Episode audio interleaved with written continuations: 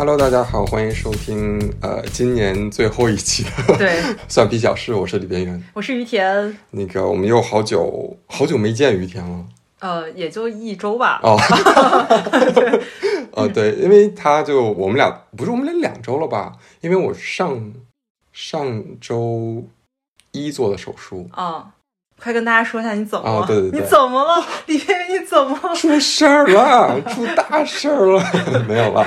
就是我之前做了一个那个近视手术，嗯我之前近视挺深的，然后就想一直在这边做。这次做的就不是那个角膜的那个，嗯，不叫消消你消消消晶状体，薄那个，对对对。嗯然后是那个呃，直接就是把一个那个小的 ICL 那个插进去那个。嗯嗯，总体来说感觉还可以，目前恢复的也挺好的。呃，就刚开始吧，就做完手术前两天，呃，就医生嘱咐说必须要戴着墨镜嘛，然后然后不管去哪里都要戴个墨镜，然后就就 大变冬天的对，对对，然后所有人都看，也没有所有人都看着我吧，可能我觉得所有人都看着我。嗯，对，然后就是变成了那个我们我们片儿的逼王，就做什么事儿都得戴着眼镜儿。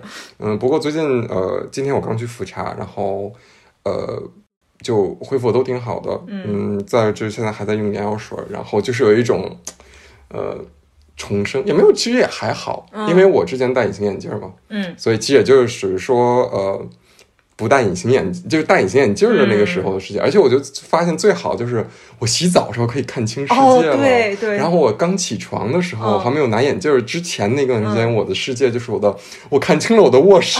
天哪，对 对对，就有一些就非常小的，就是你以前戴隐形眼镜儿，可能也不会注意到那些那些瞬间变光明，就是一个那个得得到三天光明的海伦凯勒。嗯，那而且这边的价格其实也也不是很贵，而且挺幸运的，就是还是在学生的阶段做，然后有一个学生打折，嗯，博士是什么学生？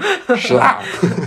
哎，我太羡慕了！我准备，哎，主主要是我这个还年轻，就是嗯以后视力还会变，不像你边缘已经没什么变动的余地了，走了，走了就不不录了啊。所以我准备再过两年再做这个手术，也也没多少了，还有几年，有几年，有几年有一年，行吧行吧行吧。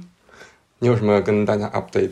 对，我就想讲一个我最近遇到特别气愤的一件事情。嗯嗯，快跟好好跟大家说说，对，好好诉诉苦就。二零二三年的柏林，我竟然还能遇到这种就是如此性别歧视的事儿。嗯就是我上周末跟我们乐队贝斯曹金鱼，我们一起去看了一个演出，然后这个演出的呃乐队的贝斯是我们之前看 Gogo Penguin 演出时候认识的一一个音乐人。他当时就说邀请我们去看他演出，然后可以商讨一下之后我们可以一起拼盘儿的事儿。嗯所以我们在看演出之前，我们先找到他。嗯，那个贝斯就说啊，他最近有点忙，所以可能不太想演了。然后如果我们想演出，还可以找他们乐队的鼓手，然后我们安排这个时间和演出什么的。所以就在演出结束之后，我们就是找他的鼓手没有找到，嗯然后刚好看见了那个主唱在在那个柜台旁边，我们就问他。就说，哎，那个你好，我们是你们贝斯的朋友，那个你们贝斯手说让我们演出了之后，就是去找你们乐队的鼓手，嗯嗯，结果旁边那主唱旁边几个男的开始起哄说：“哦，找鼓手，我就是鼓手，你要找我吗没见过女的吗？？”对，然后我当时就说啊，我们俩就就白他一眼儿，然后就就走了，就接着去找鼓手后来就是在另外一个角落里面找到了鼓手，就跟鼓手就开始聊这事儿。然后说了一会儿之后，那个曹金云就拿出自己的手机要留一下联系方式，就之后、嗯呃给他发我们的演我们的歌什么的。这时候就旁边来一男的，嗯然后就开就说说哟 哟，这是你的 groupie 吗？这是你的果儿吗？我们俩当时气死了，然后就白了他一眼，然后我但是当时没有反应过来，就是去骂他。我现在特别后悔，我当时没有骂他，我我就觉得。然后就事后我再去回想这事儿，我觉得天哪，怎么二零二三年在柏林还能发生这种事儿？就感觉二十年前会发生的事情。可是就是我于天之前也讲过，就是他玩乐队啊，或者做音乐这，其实遇到过一些对性别相关的，不管是歧视也好，或者就是一些很奇怪的对待吧。嗯，但其实之前主要还是跟呃，就是自己一起玩的呃，就是乐手，而那些人 还是中国，主要因为是中国男生嘛，黑一下。对我觉得还是，但是其实就是在这边碰到的非亚洲男性，我觉得大部分时候大家不会把我们，除了那种老头儿，有老头儿看见我们四个女生玩玩那玩乐队，还是会有一点德国老头儿，对，有点微词。然后，但是就是年轻一点的，就大家就会觉得很正常。对对对，但是所以，我真的大开眼界，就是上一周，嗯，行吧，气了几个小时。这个成名之路都是不容易的。天呐。行，那我们今天就那个言归正传吧。嗯，上次我们跟大家说，我们这次诶马上要过春节了嘛，正好这次聊一个跟那个呃春节相关的。啊哦对，今天还没跟大家说呢，今天是人类学专题。对对对，今天是蒜皮人类学专题，然后就是跟春节相关的一个什么话题呢？就是仪式。嗯，其实今天一讲的事儿，我们之前在巫术那一期，嗯，就是或多或少有讲过一点儿。嗯，哎，那么问题来了，我不知道。嗯，那巫术分为哪两种？于田还记得吗？一个是那个，就是以形补形。以形补形，你这是从哪个老中医那学来的？就是比方说，我要呃，就是扎小人儿。嗯。另外一个是，哎呦天，那期节目都是我剪的，我都想不起来了。嗯，另外一个是你提示一下。刚才那个叫顺势巫术啊，对，就是它像，就是它两个两个 A 与 B 之间像，所以它有能产生关系。嗯。然后第二个，因为是你接触了，我都告诉你哦，对对，就是接触巫术嘛，对对对。嗯，就帮于天回忆一下新知识。对，今天我们讲的就是呃，跟之前巫术讲的可能有有一点点关系，就是讲仪式。但我们可能今天不会讲那个就是那么神乎其神的东西啊，那些东西我们就不讲。我们今天讲讲就是。生活中，我们日常生活中都会遇到的仪式，求婚。哎，对，这个非常，就你你那你可以想一想，你觉得如果给你说这个仪式这个词，你觉得什么什么什么算仪式？对于你的人生来说？呃，是一个我特别不愿意面对的事情。对，因为我是那今天苦了你来让他录一期这个播客。对这个，哎，突然我就又又联想到上一期咱们录播客，就是他那个令人心动 offer，他们有一期是要那个做一个项目，是一个有仪式性的仪式感的空间。嗯嗯。哦，对你没有看那一期，对我我就像我就特别像里面的那个一个一个实习生一样。嗯。有点呃不太喜欢仪式感这个东西，就是我喜欢。哦，那集我看了。对，就是我我我比较喜欢呃更日常化一点。就我觉得很就是很奇怪，你突然就是把不管是你通过这个氛围营造，或者是就是两个人气场，然后突然把这个事儿就是要上升到一个嗯神圣对那种感觉，我就很奇怪。但是我我我特别想分享一件，就是我觉得我人生中最有仪式感的一件事情，就是当时我。呃呃，研究生毕业，在德国毕业之后，然后我我回国要就是待待一阵儿，然后就要回来就是接着工作找工作什么的。但是当时很不巧，我在回国的时候，我不小心把脚给呃扭了，扭伤了。对，所以我在家又多待了一个月。但是这不重要，就当时我我爸就是把我送到机场，然后我要就是进那个安检之前，我就把我的那个拐就交给交到我爸手里。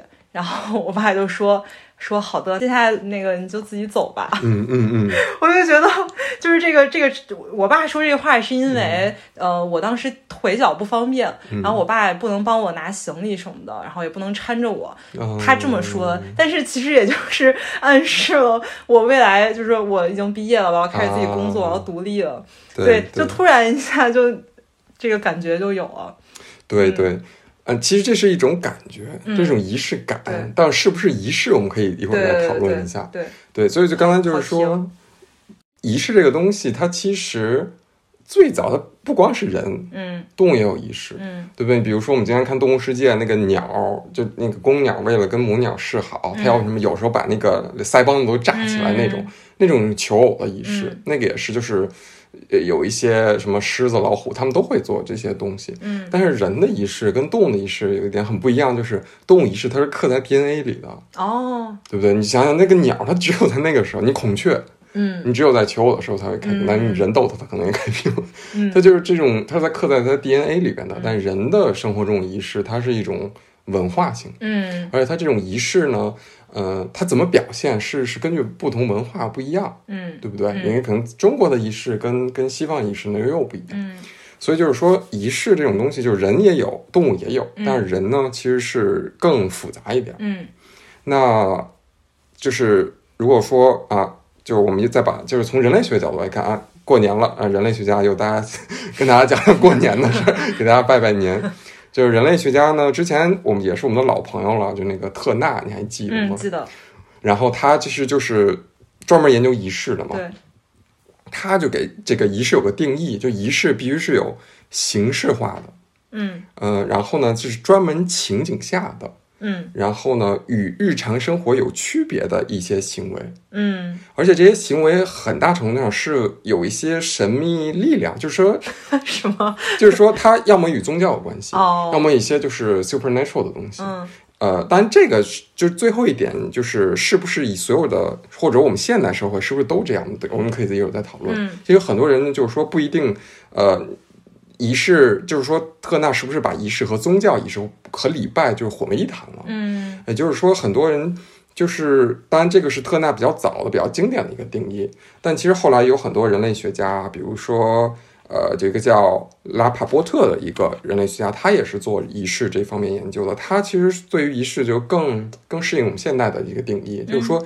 只要是重复性的，然后呢，与常常常态有别的，呃，是就是这个你做什么是有固化的，嗯，就是说你这个必须是在这个情景下做固定的事情，而且可重复的。而他说的这个可重复是呃人类整个群体中可重复，还是就是单一它有的个体？呃，单一个体。哦，嗯那就是说我可以求哦一百零一次求哦，这个也？对对对，这是另一种，那个那个叫人生仪式，就或者叫通过仪式。啊，行，我问早了这个对对对，那个我们可以到到时候再说。那个因为是另一个人类学家的理论。那而且就刚才这个拉帕波特他说，仪式还可能会带有一些表演性。嗯，呃，你觉得就是说，呃你，这挑眉什么意思？表演呢？就是一会儿我们可以讲，就是说很多仪式它，你想我们之前讲巫术，嗯那个就是他会围着一些东西跳舞啊，或者是他们比如说把那个还记得那个女孩吗？一边红一边黑，涂的呃，涂的那个，然后又用什么就是弄他的头发之类的，哦，就是一种他有一种呃表现的嗯表现，就是给所有人看的一种表现方式。嗯嗯，所以其实就是这个仪式到底是什么？呃，就是一个完全嗯大家都认同的定义，其实也没有。但是大家我们可以提几个就是同类项，嗯大就是仪式可以是呃在某一个特定时间重复固定的事情，嗯而且这个事情应该是和日常态有别的，嗯然后它可以与神秘力量有关，也可以与神秘力量或者宗教无关。嗯呃、它也它可以有表演性质，也可以没有表演性质。嗯呃、就这么一种一种呃是这个行为。嗯所以对于我来说，就是如果你判这个仪式，对于是是不是个仪式，其实最重要的一个还是说是不是与常态嗯，有区别嗯的这么一个在固定时间的行为。嗯嗯，那刚才这个我们说的是仪式，那仪式如果你参与到一个仪式的话，你就有什么就仪式感嘛，对嗯不对？对，那就是还有一个就是仪式化的行为，并不一定说所有仪式化行为都算仪式，因为你这样，比如说我们握手算不算仪式化行为？干杯也算嘛，嗯对不对？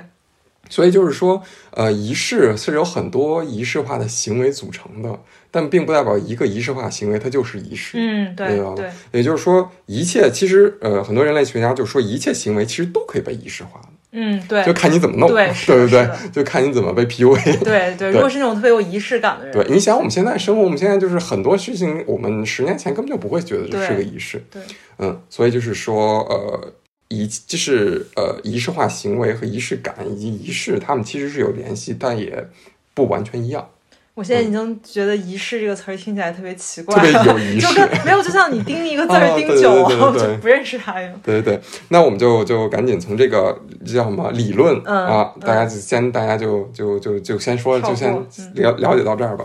我们家还是回到春节，呃，因为我们马上就要春节了嘛，呃，就是我们春节，你觉得就是春节应该是有什么样的仪式，或者你觉得你你你觉得你在之前体验过没有什么？呃，拿红包儿，拿红包也算，对，然。后吃饺子，嗯，放鞭炮，看春晚，呃，打麻将，嗯，对，嗯这些都是。所以你在春节就是你在除夕之前是没有任何仪式感的。呃，我觉得有一些那种商家，他为了去营造这个 你个。看，你看，就是被商家仪式化的。对，是的，或者就是说，所谓的一种年味儿是什么呢？就是呃，如果在呃商业化没有那么严重的中国的时候，对我来说，就是大家很多人开始要回老家，嗯然后要开始准备年货，嗯这个可能是我当时觉得一个年味儿，或者是大家开始做总结，嗯嗯，对，这是一种。你们你们那边那个就是小年的时候，或者就我记得我我不太记得就是每一天要做什么，嗯但是我记得我小时候我奶奶经常会跟我说，呃，比如说今天是什么小年要清灶，对，那根本个记不住。那个那个你知你们那儿也有这个习俗，对对不对？有有所以就是其实它如果我们只是说现在我们这个不弄这些了，但嗯其实春节的传统，嗯，其实从小年到呃除夕，嗯它其实每天都有你要干的事儿，对。对不对？还包括就是过年那几天，到嗯那个什么正月十五，每天也有。对对对所以它其实春节作为一个呃节日，嗯它是有是一个它的里边的仪式化是一个非常长期的过程，嗯就是一个非常长的一个时节一段时间。嗯呃，比如说呃，就是说春节怎么来的啊，就有很多种说法，就是说一是以以前的一种呃一种就是祭祀仪式，嗯。啊，也是一种呃，因为春呃，就叫春节是在冬天和春天之间嘛，嗯，对，那它其实是呃，就是作物或者说你生产最凋敝的时候，对也就你没有什么吃的这个时候，嗯。然后大家就是为了就是说祈求好运吧，就抵御自然灾害，或者就是大家能团结一致，然后以后就是能春天一起干活，为了一个好的念头吧，嗯。大家会在这时段办一些呃，就是仪式祭祭祀的仪式，嗯。啊、尤其像中国的话，就是祭祀祖先的仪式。对，那还有一种说法，就是应该大家这个就是比较呃常听的，就是那个年年兽嘛，哦，对对不对，就是因为有这个这个年兽叫夕，就因为是除夕嘛，所以它就是我们要那个什么放鞭炮之类，嗯。就把这个年兽给除掉。对，那这个也说是呃春节一个来源之一吧。嗯。反正 anyway，就是春节的历史中其实是一个很早的嗯。就有的。嗯，那其实它在殷商的时候就已经呃在这段时间已经开始有呃祭祖和祭天的活动了。那他在周朝的时候就是已经开始有农业庆祝活动。这么早，对，但就是在那个就是现在我们新春就春节这一段哦时间，然后汉朝的时候其实已经开始有爆竹了。嗯嗯那呃，魏晋南北朝时候开始有了这个守岁的习俗。嗯，那时候人就开始不睡觉，哎，唐朝这个非常现代的，嗯唐朝开始放七天假了。哦 嗯，对对对，唐朝这个啊，贾宁令就记载就是元正、冬至各给假七日，哦，对那个那要时候就那时候要调休吗？那应该不要调休啊。那个时候还没有那个被剥削到这个程度。对，所以其实就是它是一个很早就有的一个仪式，嗯呃，在我们这个文化之中。我小时候，我记得我奶奶就是那个时候会，我记得是小年除灶吧，就是打扫什么，因为那个除什么营灶王，嗯，对呃，对营灶王那个时候也没有灶，我们家就打打扫抽油烟机和 厨房，对，然后专门有一天是可以贴那个那个，灶王爷那个像儿，不是是倒福那个福字要倒着贴，哦哦对，嗯，然后专门有一天能贴春联儿，嗯那就反正我们家就是我奶奶一直就是有遵守这个、嗯这个习俗，呃，就是每天要做什么。我那个时候其实没有这种感觉，我那个时候就是嗯、就不用背书了，因为因为那个春节一般都是寒假嘛。对对对，然后我妈小时候特别爱让我爱让我在寒假背书，哦，嗯，就是为谁背书？为我自己背书。我妈小时候让我背那叫什么，呃，就是就是四书，哦，真的，真的你背哇，但但就是主要《论语》和《孟子》，我们就我们我好像没有特别严格的检查我，哦但是她又会让我背，然后我妈就会让我背《大学》跟《中庸》，我完全不知道什么意思，然后哦就是我就是有一点就是形成了一种。你给我一个开头，我就只能给你往下背。哦，就跟那个背圆周率一样。对对对对，就像什么大学之道，在明明德，在亲民，在止于至善，哦个人定，定而后能记静，静而后能安，安而后能虑，虑而后能得，物有本末，事有终始，就是知所先后，则近道矣。什么古之欲明明德于天下，就我我小时候就会，你给我一个开头，我就能往下背。哎，那如果我我从中间让你开始背，不会 就是有点像背那个十二生肖。哦哦我们我们家不是那个什么书香门第的那种，嗯但是我妈就有一段时间就特别爱让我背这个。嗯，然后我中年人焦虑了吧？我觉得是，然后然后我那时候也根本就不知道什么意思，就是嗯就是硬背。嗯，然后我的春节最有仪式的点就是我那几天是不用背《中庸》和《大学》。嗯，对，这是我现在印象最深的一个。然后呃，就是我们可以就是刚才我们说那个春节嘛，就是除夕之前要做了很多，那除夕之后，就刚才于天也说要做很多，其实也有很多仪式要做。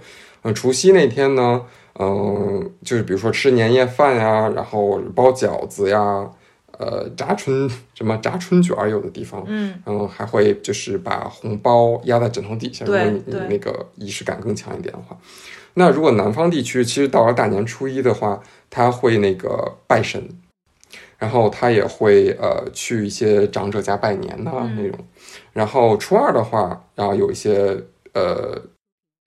就是可能有回，好像北方回娘家的比较多，我记嗯，得是初二对不对？嗯。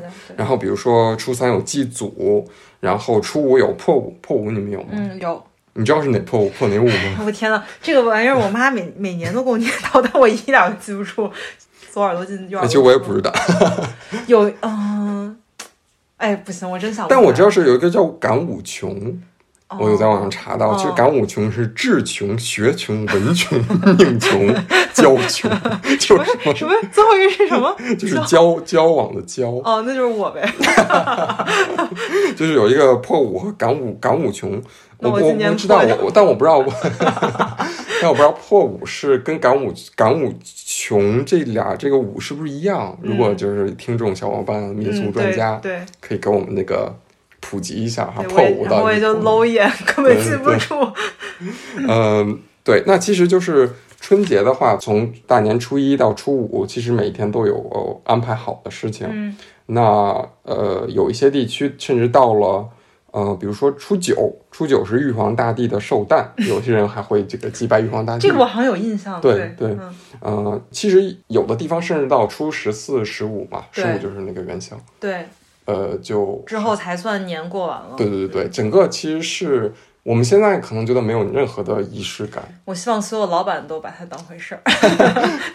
就是我们可能现在觉得没有什么任何仪式感，但其实对于稍微传统一，嗯就是再找个几十年，其实，呃，是每天其实要遵守的事情还是很多的。也就是说，它其实是一个仪式的过程，嗯而且像仪式到达顶峰的时候，其实就是除夕和初一那两天，嗯，但前面就是一个准备期对，然后之后就是一个慢慢慢慢，吃剩饭的 解决剩菜。对对对，解决剩菜饭。但它其实你看，它初一到初五是嗯安排非常满，嗯。那慢慢慢，其实虽然后边也会有几天就是有节日，嗯，但慢慢是一个消减的过程，慢慢回归到日常的过程。对。啊，初就是初六还初七以后就开始上班了，对 对，对，也就也就当然也就没有什么任何仪式感了。所以其实呃，这个春节本身，如果我们用传统的思维来看，它就是一个进入高潮再加上退去的嗯。这么一个很典型的仪式的一个过程。嗯。这就是那个呃特纳之前我们说的嘛，我们之前还有三海界三个那个特纳仪式的那个三个阶段嘛，就是准备，就是进入，嗯，对。然，后进入预线，嗯呃，然后这个预现阶段就可以，比如说做一些你和日常不太就是不被允许的事情，嗯对不对？你可以做一点就是反叛常理的事情，嗯然后最后是回归，也就是回归到日常。嗯嗯，它其实呃也是一个这样的一个呃仪式进展的过程，嗯所以这是我们日常就我们生活中的嘛。呃哦，对，我们北方、南方应该有吧，就逛庙会，什么东西？哦，逛庙会对啊，哦，听到光明会，光明会什么邪教组织吗？可是那个对，那你你庙会你爱逛吗？我说实话，我没逛过庙会，啊，你从来没有逛过我？从来没有过。就是西安虽然有那个城隍庙，应该会有一些很历史那种。对，就是是像赶大集一样吗？我呃，庙会就是我我我我也可能十多年没有去，我小时候特别爱去，嗯就是因为小时候就北京的话就是地坛庙会嘛，就比较有名儿。嗯、还有白云观，嗯我们我我们家呃就特别爱。白白就是北京的白云观，就是大家可以排队摸石猴，就是一个仪式，初一的一个仪式。然后抢头香，对，差不多就是那个那个时候，我记有一年我就是初一去白云观那个摸那个石猴，呃，就排了得有两公里，说滑不滑？就就已经滑的那看不出猴样了。而且我，而且我我不太记得了，呃，就是我记得那个猴，它并不是一个猴的雕像，它就是嵌在哪儿的一个猴，我记得，我不太记不太清了哈，反正我就印象就是它已经猴不猴样了那种，嗯。嗯。然后除了白云观以外，我们家就是去地坛比较多，嗯，因为离地坛比较近，然后地坛就是每年都有人挤人，不是庙会到底是干嘛的？是像它就是赶集一样它其实卖什么都有，但主要会卖一些，我已经想不起来是不是就是德国的圣诞市场？对，哦，差不多对嗯，他会卖什么？庙会会卖什么？庙会会卖吃的，糖葫会卖羊肉串儿，不知道为什么，就那种大特别大老北京轰炸大鱿鱼。对，真的是有，真的有。除了吃的还有什么？哦，有套环儿，哦，那就是赶集的嗯感觉。，对对对，就有点赶集那种感觉，嗯但也有一点那个新年气氛，比如踩踩高跷。哦，有没有舞狮啊？好像北方人舞我没怎么嗯见过舞狮的，有踩高跷的，嗯，还有什么？就是表演杂表演杂技的，的。嗯嗯，所以大概就是这些。嗯这个就是呃春节的这个仪式。嗯那这个是我们跟日常生活比较有关的仪式嘛？那我们跟我们的日常工作比较有关的仪式是什么呢？年会？什么辞职啊？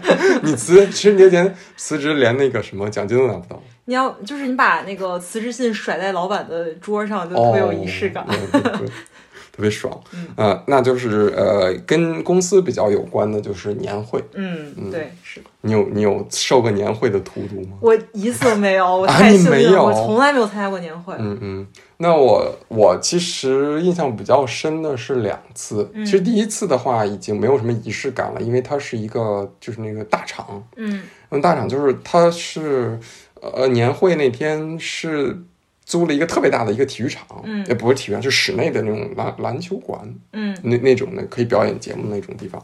然后那个公司可能有一千多人吧，嗯就完全就是没有什么互动感在里边。嗯然后那公司比较有钱，还请了几个网红的那种表演节目，就有一种一种晚会的感觉。嗯嗯，其实那个年会的这个仪式感不是很强。嗯，我印象比较深的是我在日企，因为日本人也特别爱弄这个这个年会这个东西，但他们是在新年弄了。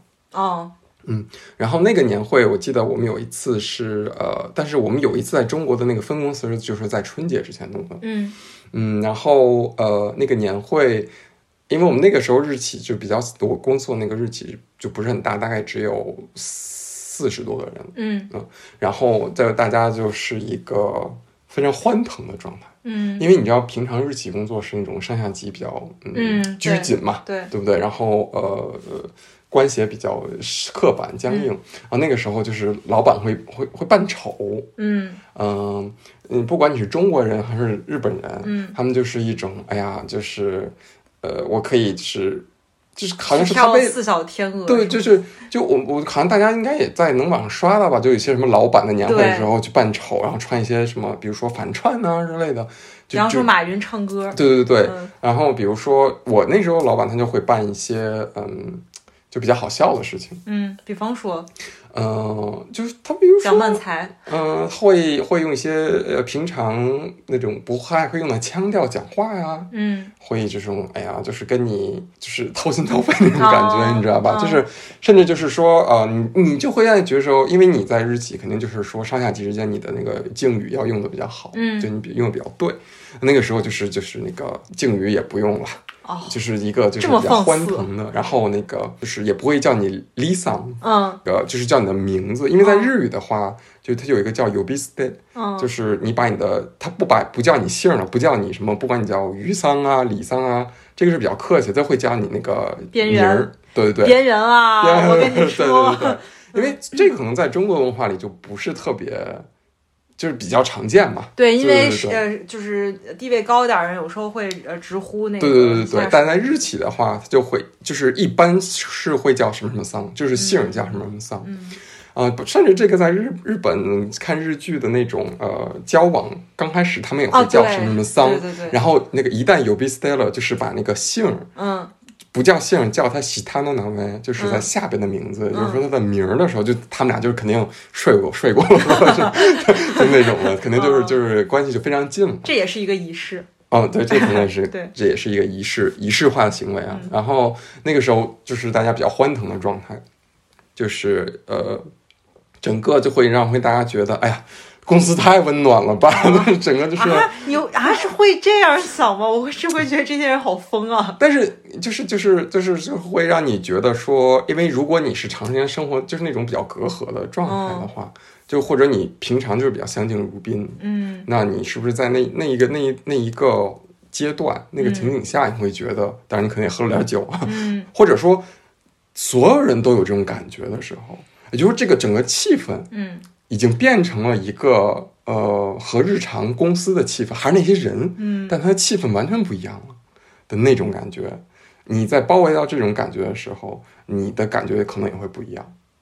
嗯是，但是会觉得怪怪的。对，因为嗯你你你可能在国内没有经历过这个嗯，我其实我小时候参加过我妈他们单位的年会，嗯嗯但是毕竟是小孩儿也不懂，但因为在德国就没有了，嗯戴哥肯定不会有这个。家只会圣诞节之前吃个晚晚餐什么。对对对对，所以嗯，这有一个特别关键的一点，就是刚才我说的，它会创造一个集体意识。嗯，对，也就是说，在那种欢腾的状态下，也就是说，大家产生了一种集体，叫叫这个叫集体欢腾。嗯这个词是那个呃，这不是你发明的，不是我发明的 这个是啊，我们的老哥哥、老朋友图尔干，还记得哦涂尔干？不记得 算了，图尔干都哭了，我都说过那么多次。涂尔干他就是呃，他在研究宗教的时候，嗯。就是他研究一些宗教仪式的时候，他会发现所有人在不管是礼拜也好，还是怎么样好，大家会进入一种状态叫集体欢腾，嗯。然后它叫呃呃 collective effervescence。嗯。这个集体欢腾的状态，就是有一点像嗯、网暴，哦，你明白吧？明就是集体个人意识消失，嗯。然后变成了一个集体意识，嗯。或者是我们之前讲巫术的时候，你想想那个那个吧，还是我们想那个女孩那个例子，嗯。那个所有人都是认为，就是大家会不会去想我们这个女孩要不要是不是要把这个女孩杀掉，而是说我们沉浸在这种气氛中对，我们认同这个做法，嗯。然后我们来来来这个叫什么，甚至是庆祝这这种仪式，嗯然后大家进入到集体欢腾这个状态，就是让我们和日常可以理性的去思考问题这种状态是完全不一样的。嗯然后很多人，呃，之前我看到一篇文章，就是用集体欢腾这个呃概念去分析踩踏事件。哦，嗯，比如说踩踏事件，当然呃，它有很多原因造成的，就是比如说你确实你推我推，大家就是就就动弹不得动弹不得。但其实在，呃，如果你去看这些意识，就是他所有人聚集在一起，在在在庆祝一个事情的时候，这个个人的理性会减退，嗯。而就是会产生这种超越个人理性的集体意识，嗯。而且大家会沉浸在这种非常开心的这个氛围里边，哦。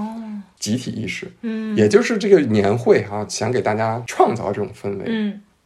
但是年会就是跟我们日常啊欢度春节不一样，它有一个非常危险的东西潜在这个潜伏在这个年会里边，就是权力。哦还是这个，请回这个特纳老哥哥，嗯。他最后我们说，他特纳他之前发现了什么？就是说，从预现阶段到整合阶段，他最终的一个目的是什么？他要整合就是日常的权利，嗯，因为因为你想想，是不是就是我们欢腾，就是我们那个跟老板好，嗯。让你觉得说老板跟我真好嗯。啊，老板真为我们想，嗯但为为了不还是说让你能在日常阶段能更好的给他打工，嗯所以他其实是呃年会，因为他本身是公司，就是企业家和不讲企业家，就资本家和、和劳动者吧对之间，他是确实是有权利这个关系在里边的。那他通过这个年会，还是为了整合日常生活中我对不管是对公司还是对老板个人的忠诚度嗯的一个起到这么一个整合的作用。嗯呃，这个其实是呃，人类学家就很早已经开始发现了这个问题 啊。就比如说啊、呃我们的老哥哥格尔茨还记得吗？记他他记得哎，，你真的记得吗 反正我记得这名儿。？OK，嗯，呃，这个格尔茨他有一个研究，就是他研究什么？他研究王室游行，哦就是说他即便是现在的哦王室游行嗯也是这样，就说古代哈，就是那个王室。他特别爱出来游行，嗯他为什么要游行呢？他就要给你，而且游行的时候啊，特别的笑容满面，憨态可掬，对，就是跟你说，哎呀，我的我的臣民，我太爱你们了。嗯他他的游行的目的是什么？他是不是还是为了强化这个关系？嗯就说他用一种平易近人的方式来强化日常这个这个区区区分。嗯嗯，所以就是，嗯，这个就像那个福柯说的那种，权力并不一定是从一直是从自上而下，或者任何一个政府或者机构来告或者法律来告诉你的，嗯。权力是在我们生活中游走的，嗯。呃，就是变动的，嗯。可以在任何这种呃腾什么辗转腾挪之间产生变化，可能甚至在在这个我们的舆论之中的，这个都是权力的一个一部分。嗯。所以呃，年会其实它在暗自就是潜伏的一个权力关系。嗯。嗯，那他创造出这个仪式，其实就是为了这叫什么固化制化的权利。之前还是有一个人类学家，就是说了一句，就是我觉得还挺对的一句话，就是说人类是一个依赖且只能依赖意义生存的物种，而意义本身必须被创造出来。嗯嗯，也就是说，嗯，很多事情，嗯，或者是甚至这个仪式的意义是什么，是有人已经创造出来好了的。而且我觉得创造意义这个事儿本来就是一个仪式化某一个东西的一个行为。对，但是它你要看它最终目的是什么，就是说嗯，我呃，我你需要意义，然后我创造一个意义给你，然后我的目的是什么？控制。对，所以就是我觉得，当然，嗯，因为我觉得控制是一个中性词，嗯我觉得因为是控制无处不在，嗯或者说甚至我觉得有时候觉得权力也是一个中性词。嗯还是要看，就是最后，哎，这个我觉得有点说得太深，就是好像说权力是个中性词，然后最后到每个个人、每个个体身上，它的开出来的花是什么样的，但这个就没有一个完整的这个道德标准吧，所以我们今天也就就就就不讨论这个了。嗯那我们今天就还是说这个仪式，其实刚才讲了一个就是生活中仪式嘛，那还有一个就是一种仪式是我们生活中。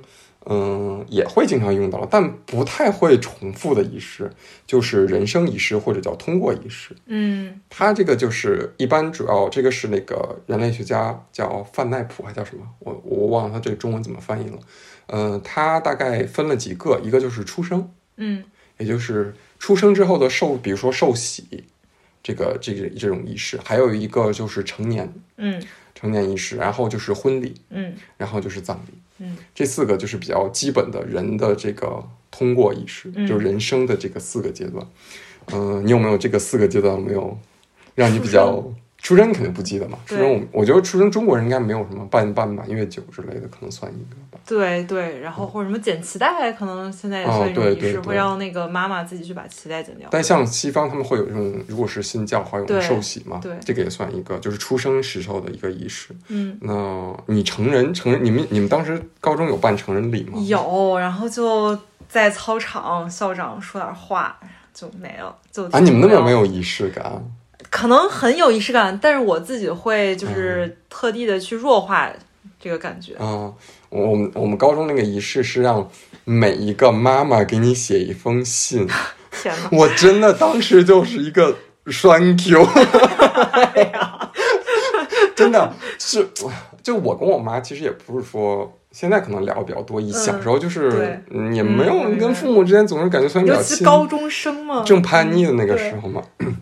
然后我说我我妈比我还栓 Q，我妈 我说我说妈，我们那个就是马上那个成人仪式，嗯。这个高中高三是高三吧，嗯。是高三，然后就是呃要办，就是每个人得给我写封信，嗯。但你不能写完不能给我，说你要把它那个就是封到信封嗯，上，还有那个火漆盖一戳，对，你要把它就是封到信封上，嗯。然后给我，然后我交给老师，嗯然后呃，老师当天会怎么怎么样。嗯。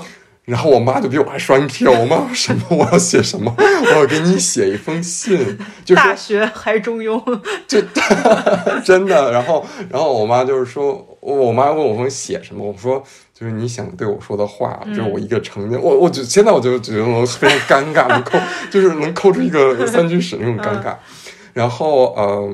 我妈说那行吧，然后然后就给我写了一个，嗯写了一个呢，就给老师。嗯 哇塞，那天巨尴尬。然后我们就去了我们学校那个那个也是篮球场，可能、嗯因为那一届吧，应该都是对，我记得那一届，不管你到没到十八岁，反正你就是高三那一届，你就大波婚，你就全全成年了。集体 婚礼 对对对。然后每一班的那个班主任会收到，就是他手上有那一封妈妈的信。嗯然后我们班主任特别有病，他就说。里边原来妈妈给你的信，就每一封特别有仪式的给到你，嗯。然后我，然后每个人就是双手拿过妈妈写给你的信，嗯。然后还不能看，嗯。然后我们老师就说，就每个人都发完了之后，就说那我们现在可以打开然后那个看看妈妈给你写的信，然后我真的当时就是特别的尴尬，嗯，然后我我我现在其实我不太记得我妈给我写了什么，大概就是说，了吗？嗯，我没哭，因为我就是我觉得我妈就是那种那写那种片儿脏话，啊你知道吗？对，她就跟写哎呀，希望你以后快乐，然后希望你大学考个好大学，大概就这些。嗯然后我的周围同学真的是声泪俱下，嗯然后我就我就觉得是我妈不爱我，就我为什么我妈给我写并没有很感动。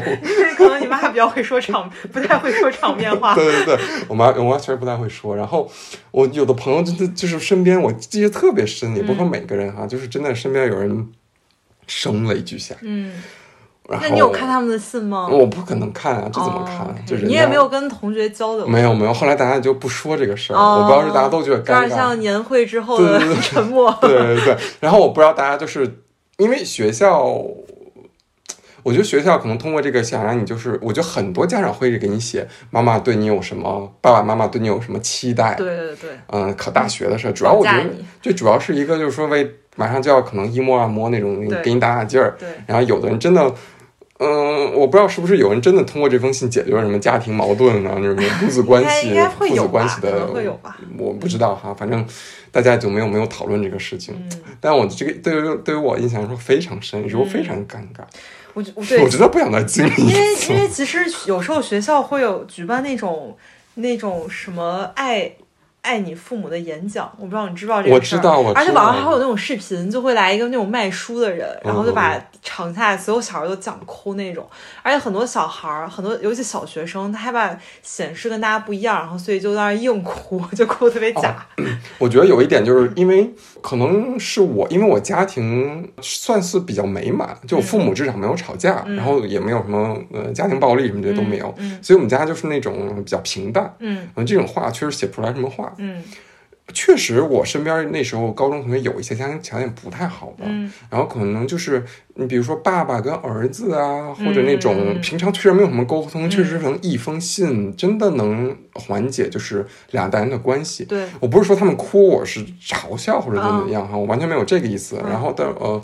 我觉得说，可能这一封信虽然对我来说比较尴尬，但可能对于一些家庭来说，他们确实是有一些连接作用。对对对，所以呃，我不是说就是这个不好，嗯，还是可能能起到一些沟通的。对对，但嗯，我应该可能不会再想做这件事情，因为太尴尬了。那个时候我我妈比我还尴尬，其实我那天回家，我妈没怎么跟我说话，我妈都没有问我你有没有读那封信。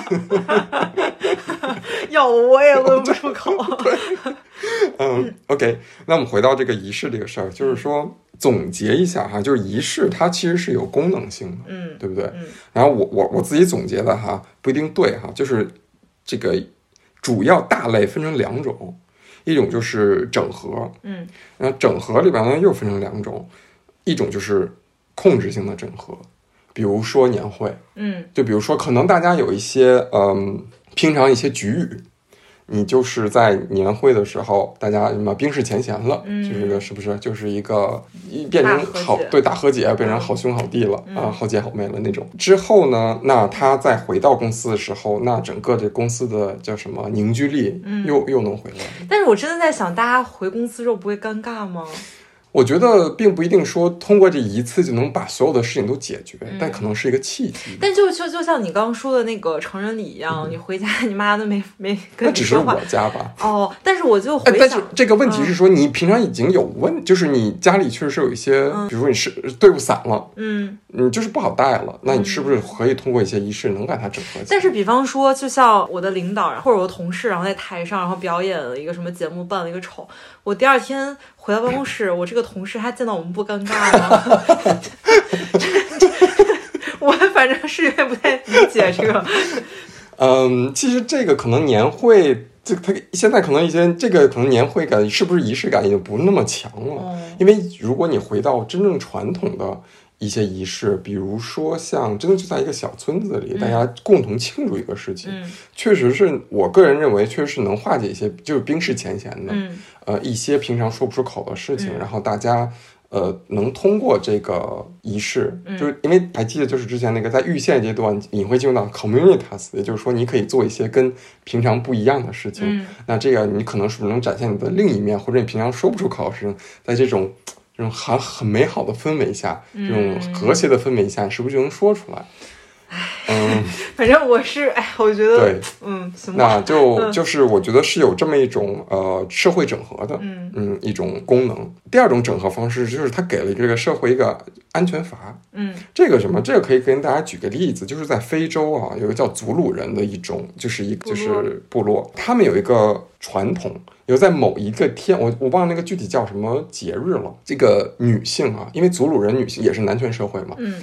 女性在那几天可以做所有男性不愿意、不允许他去做的事情，哦。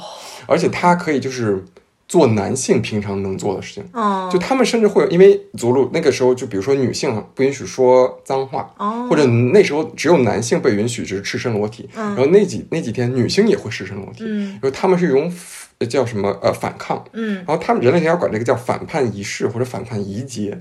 也就是在这几天，我给你权利，你就是做一些你平常就是特别想做压抑的事情，嗯。你你就去做，没有问题，没有人会榨制你。这还挺有意思的。对对对，嗯。但是这个安全阀嗯。一一旦这个节日结束，你就不能做了。嗯。也就是说，你回到了你日常生活中，你还是要就是忍着，或者、嗯或者怎么怎么样。嗯但是我经常会给你一个安全阀。嗯，对，这就是让我让我们想起什么了？让我们想起 FKK。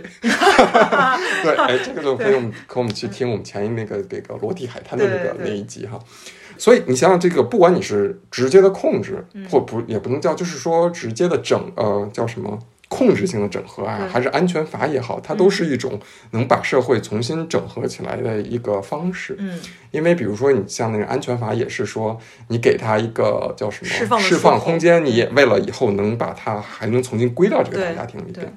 对，那这个整合，我觉得是仪式的一个功能。嗯那第二个功能呢，就是呃一个认知，或者是一个呃新的，我觉得算一个个人认知方面吧。就是比如说像人生，就刚才我们讲这个通过仪式或者人生仪式，它其实比如说婚姻这个事情，办婚礼这个仪式。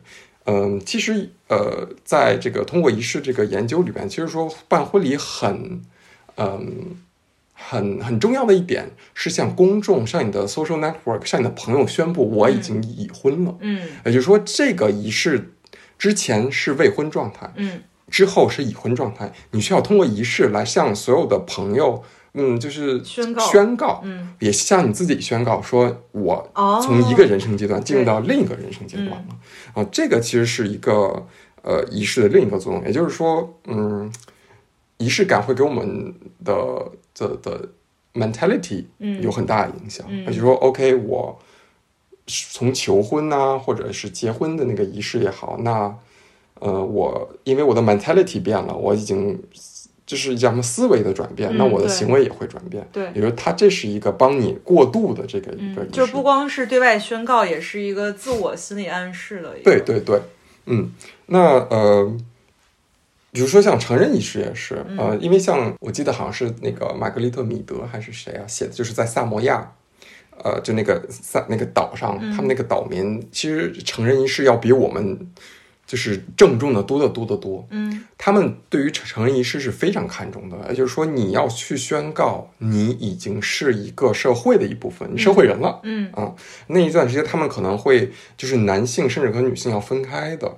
就是非常我忘了就具体的那种仪式化行为是什么，但是是是你非常有仪式感的，嗯要比我们现在有仪式感多。还有一种就是我记得是在哪里啊？就是那个巴布亚新几内亚吧？嗯，你知道巴布亚新几内亚在哪儿吗？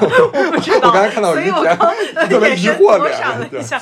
嗯，他就在那个呃，我只在那个你选择你住在哪个国家的时候见过这个地名。我觉得我真的可以录一期，就是专门叫巴布亚新几内亚人类学专题，因为哦巴布亚新几内亚人类学天堂。哦，好，太对好了，对对。好的，它其实就在澳大利亚北边一点，哦，嗯，然后它是在马来西亚就是东边那个岛，它不是分成两个吗？嗯。嗯，就是在东边那那那部分。嗯，就巴布亚巴布亚 巴布亚新几内亚那边有一个呃族群，嗯叫叫爱托罗人，还叫什么人啊？我也不太记得，呃，就叫爱托罗人。对，他们在成人仪式的时候，就是呃，会有一个非常有仪式感的事情，嗯就是年轻成要成人那个人小孩儿要喝年长人的精液，啊，什么？是不是？哦，我好想移民巴布亚 新几内亚，但我太老了。嗯，嗯，这个这个这个，女孩也要喝啊女孩不用。哦，嗯嗯逃过一劫。嗯嗯嗯，嗯，这个这个我不想展开讲，因为我想这个那你可专门以选择喝谁的吗？这个也这其实是有很有留个悬念。OK，好嗯，因为这个我想专门讲一期这个这个关于呃呃性人类学，或者或者我们可以讲到巴布亚新几内亚那个专题里。好的，好的。嗯，然后 你对那儿颇有研究啊。对，那是。啊，那我们刚才讲了那个仪式的两个功能嘛，对不对？那我们就其实大概今天就讲了一下，从到底什么是仪式，然后仪式和仪式化行为有什么区别，然后我们大概讲一讲春节，然后年会，然后通过仪式这些这些这些分类吧。嗯，你如果你想象一下，你想过一个特别有仪式的年，你觉得你能做什么？或者你你你觉得你就不想过一个比较仪式的？我不太想，但如果你要问我的话，以现阶段我的生活或，者你给大家支支招，就说如果说我今天说想过一个比较仪式的，你觉得怎么过？首首先呢，你不得穿一身大红色，然后还得是新买的衣服，穿新衣服这个就蛮有那个嗯就是年味儿的。对我觉得对于现阶段我的话，那就是回国。就是在过年的时候，这个期间回国，因为我觉得我自从好像，嗯、就是出国留学之后，就再也没有过过年了。嗯就是就正儿八经的，就是那种跟家人，因为对于我好多年没有，就是春节没有跟家人一起。对我也是，我可能都是跟这边的中国留学生一起打打打打麻将，看看春晚什么之类的吧。嗯但其实我就觉得，因为我没有在呃每年过年的时候都没有在国内，也没有这种所谓年年味儿的烘托，所以其实就也没有什么过年的感觉。嗯，对。就是我觉得，就是说，如果说大家特别今年想过一个特别有仪式的年，我觉得这个仪式感真的来源于你在这段时间做的事情和你平常做的事情不太是不是不一样？对对，就我觉得，呃，因为你像这个仪式嘛，他们嗯，同时间空间的变化，这个仪式感的感觉也不一样。嗯刚才像于田说了，其实对于我们现在来说，能回国，嗯，真的就是和和日常生活非常不一样的一件事情。嗯嗯，和能和家里人过年，已经是对我对于我们来说，已经是一个非常有仪式感的事情。嗯，所以我觉得，如果大家想过一个特别有仪式感年，不一定要纠结于我要是不是要追一些传统，是不是要比如说你你、哦你你朋友去什么玩剧本杀，我也去玩剧本杀。嗯，我觉得，如果你想过得有仪式感，让人难忘，你就一定要在这一段时间做一点，不管是什么和平常不一样的。嗯，就去学习，不加班儿。担心现在人的精神状况，做一个情绪稳定的人。不跟人吵架。对，我觉得倒不一定拘泥于这种传统。比如说，我们我们就比如说像以前我们说吃饺子，嗯我们说吃大鱼大肉，吃年夜饭，我们平常也吃。现在这种生活条件，就是大家就也能吃上吧，虽然说大鱼大肉，嗯但我觉得这个就已经烘托不出任何年就是仪式感。，对对，我觉得就是说，如果您就是平常大鱼大肉吃惯了，您除夕 您就吃糠面菜，对不对？你就喝白米创意粥。就你只要跟你平常干的事儿不一样，你今年春节仪式感爆棚，我跟你说，这人类学家是建议行吗？你可以，挺好的，挺好的。呃，对，就是刚才开玩笑啊，就是说，反正说，如果你想这个留的回忆长一点，嗯因为我觉得你像，我觉得每年，我觉得我的春节在国内就像呃复制粘贴一样，其实嗯每年都做一些同样的事情。收钱，嗯，对，反正只要做一些跟平常不一样的事情，我觉得都会都会有不一样的体验。我有一个问题，呃，关于仪式和仪式感的，嗯怎么样在一个仪式或者有仪式感的情况下，破除我的这个尴尬的感觉？嗯，我觉得真正的就是他能一个仪式，他举，因为他也是人最办的嘛。对现在，那如果能真的办非常好，就像我刚才说，他能给你创造这种集体欢腾和集体意识，嗯，也就是说让你有一点像催眠那种，哦，就我得跟着欢腾，对你。就于田刚才那个表情，我得跟着欢腾。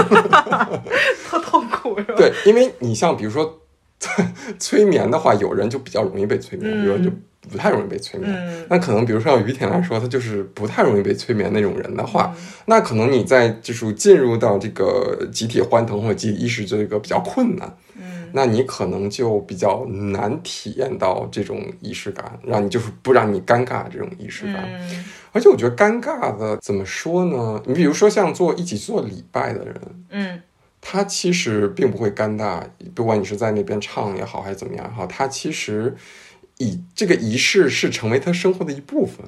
对，因为他嗯。对这个事情是有信仰的，对，但而且我觉得还有一个就是说你，你这个这个仪式已经成了你生活的一部分。就比如说，你像每周天，我我姥姥她每周天都会去那个就是西什库那个教堂，哦，对，就去西什库教堂去礼拜。然后这呃现在去不了了，现在就是岁数比较大，嗯然后呃，对于他们来说，其实呃，你你没有说你在前前面人唱歌，就是那个唱经啊之类的，呃，其实没有任何尴尬嗯，因为大家都同时是在这个思维体系里。对，那比如说像其他的仪式的话，我觉得。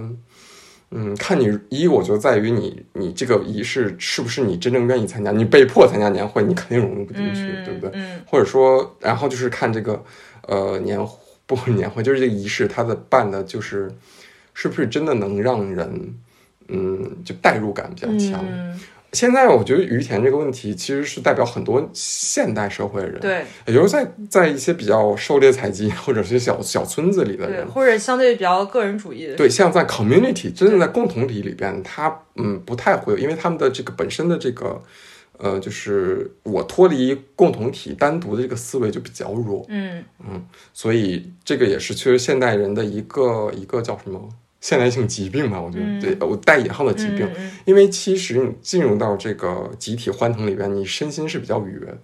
嗯，如果你真能进，对我我我想一下，我可能它其实有点像，就是你你你你嗨了，就是你跟大家对对，因为我想了一下，就是我唯一现在有可能集体欢腾的场所就是去看演出，对对对对，对，嗯，对，在可能，但我觉得演出不能是个仪式，但是它确实可能带来这个集体欢腾的对。这个这个状态，对。因为它就像你，就是你去，比如说你刚刚研究踩踏事件，它也是因为宽集在这种集体意识下，然后大家已经忘忘记自我的一些、嗯一些东西嗯。导致的这个悲剧嘛，所以呃，我觉得还是看这个适适不适合你，然后这个你自己呃是不是一个就是理性非常强，或者就是完全呃油盐不进的。嗯。嗯，那种人，嗯，我觉得有点仪式感挺好的，因为有点仪式感会让我就有最近我会我觉得我能记住很多东西，就是嗯。这个、这事儿不是就是复制粘贴过来的，哦，它就是啊、我那天那一天我跟谁做了一件特别特别不一样的事儿，嗯。